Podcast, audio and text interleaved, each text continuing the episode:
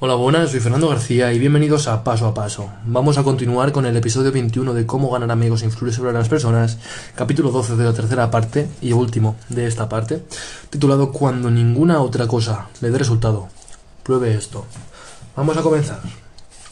Charles Schwab tenía un capataz de altos hornos cuyo personal no producía su cuota de trabajo. ¿Cómo es, preguntó Schwab, que un hombre de su capacidad no consigue que esta planta rinda lo que debe?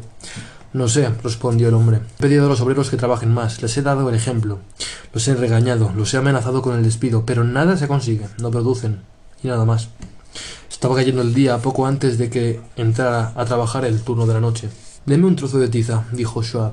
Y luego, volviéndose a un obrero cercano, ¿cuántas veces descargó el horno el turno de hoy? Sin decir palabras, Schwab trazó un gran número seis en el piso y se alejó. Cuando entró el turno de la noche, los obreros vieron el 6 y preguntaron qué significaba aquello. Hoy estuvo el jefe, fue la respuesta, y después de preguntarnos cuántas veces descargamos el horno, escribió en el piso ese 6, el número que le dijimos. A la mañana siguiente volvió suave al taller. El turno de la noche habría borrado el 6 y escrito un 7. Cuando los obreros diurnos fueron a trabajar, vieron esa cifra. De modo que los de la noche creían ser mejores, ¿eh? Bien, ya les iban a enseñar a trabajar se pusieron a la tarea con entusiasmo y cuando se marcharon aquella noche dejaron en el piso un enorme número 10. A poco este taller, que se había quedado atrás en producción, rendía más que cualquier otro de la fábrica.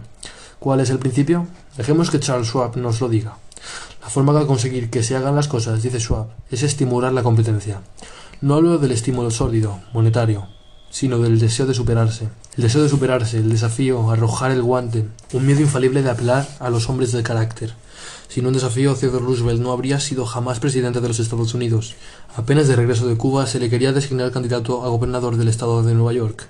La oposición descubrió que ya no era residente legal en el estado, y Roosevelt, atemorizado, quería retirar su candidatura.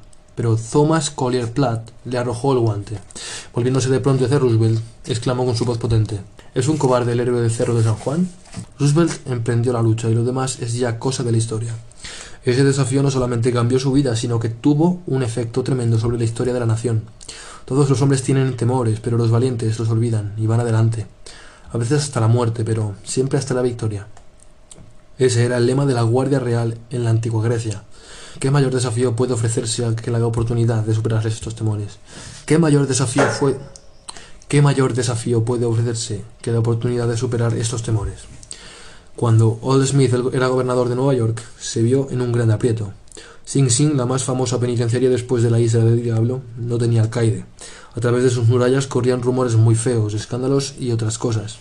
Smith necesitaba un hombre fuerte para que dirigiera la mansión, un hombre de hierro. Pero, ¿quién? Llamó a Louis E. Lewis de New Hampton. ¿Qué le parecería ir a hacerse cargo de Sing Sing? Dijo jovialmente cuando Lewis estuvo ante él. Allí necesitaban a un hombre de experiencia. Lowes quedó al lado. Conocía los peligros de Sing Sing. Era un cargo político, sujeto a las variaciones de los caprichos políticos. Los alcaides entraban y salían de allí rápidamente. Uno había durado apenas tres semanas y él tenía que tener en cuenta su carrera. ¿Vale la pena correr ese riesgo? Entonces Smith, que advirtió su vacilación, se echó hacia atrás y sonrió. Joven, no lo puedo censurar por tener miedo. Es un lugar muy bravo. Necesita mucha valentía un hombre para ir allí y quedarse. Un desafío, ¿eh? Lowes aceptó entonces la idea de intentar una labor que requería un hombre de hierro. Fue a Sing Sing y se quedó allí, hasta ser el más famoso de los alcaides habidos en la penitenciaría. Su libro, Veinte mil años de Sing Sing, se vendió en centenares de miles de lectores. Lowes ha hablado por radio. Sus relatos de la vida en una prisión han inspirado muchas películas, y su humanización de los criminales ha producido milagros en cuanto a las reformas cancelarias. Según mi experiencia, ha dicho Harvey S. Faison, fundador de la empresa Firestone Tire and Rubber Company, con la paga por sí sola. Con la paga por sí sola no se atrae ni se retiene a la gente de algún valor. Creo que es más bien el juego mismo. Frederick Hertzberg, uno de los grandes tratadistas del comportamiento humano, estuvo de acuerdo en este punto. Estudió en profundidad la actitud en el trabajo de miles de personas, desde obreros de fábricas hasta importantes ejecutivos, y descubrió que el factor más motivador, la faceta del trabajo que resultaba más estimulante, era ¿Cuál creen ustedes? ¿El dinero? las buenas condiciones de trabajo, los beneficios adicionales. No, nada de eso.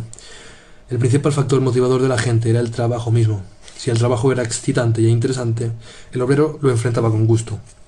Y esa era toda la motivación que necesitaba para hacerlo bien. Eso es lo que encanta a toda persona que triunfa, el juego. La oportunidad de expresarse, la oportunidad de demostrar lo que vale, de destacarse, de ganar. Esto es lo que da atracción a las carreras pedestres. El deseo de sobresalir, el deseo de sentirse importante. Regla número 12. Lance, contacto. Un reto amable. Bueno, pues ya hemos terminado esta tercera parte. Aquí hay dos hojas que ponen en pocas palabras. Logre que los demás piensen como usted. Regla número 1. La única forma de salir ganando en una discusión es evitándola. Regla número 2. Demuestre respeto por las opiniones ajenas. Jamás diga a una persona que está equivocada. Regla número 3. Si usted está equivocado, admítalo rápida y enfáticamente. Regla número 4. Empiece de forma amigable. Regla número 5. Consiga que la otra persona diga sí, sí inmediatamente. Regla número 6. Permita que la otra persona sea quien hable más. Regla número 7. Permita que la otra persona sienta que la idea es de ella.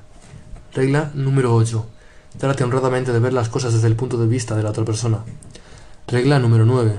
Muestre simpatía por las ideas y deseos de la otra persona. Regla número 10. Apele a los motivos más nobles. Regla número 11. Dramatice sus ideas. Y por último, regla número 12.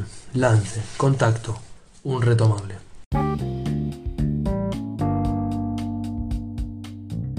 Bueno amigos, espero que os haya aportado valores este episodio y sin nada más que decir, un saludo de vuestro colega Fernando y nos vemos en el siguiente episodio. Hasta la próxima.